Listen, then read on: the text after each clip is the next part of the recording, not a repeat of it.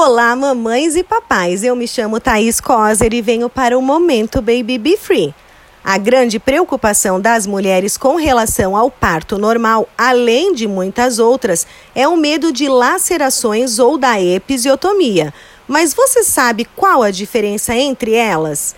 A laceração nada mais é do que o rompimento da vagina durante o trabalho de parto, de forma natural, a qual a cicatrização é mais fácil de ser regenerada.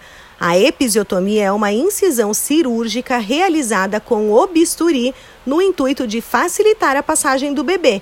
Porém, esses são objetivos muito controversos.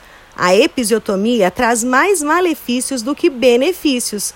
A cicatrização é mais difícil, apresentam-se dores pélvicas, retrações musculares, aderências e até disfunções sexuais. A fisioterapia pélvica é uma ótima alternativa para prevenir essas lesões. As técnicas fisioterapêuticas específicas para o relaxamento e alongamento da musculatura íntima fazem com que os músculos do assoalho pélvico tenham mais elasticidade.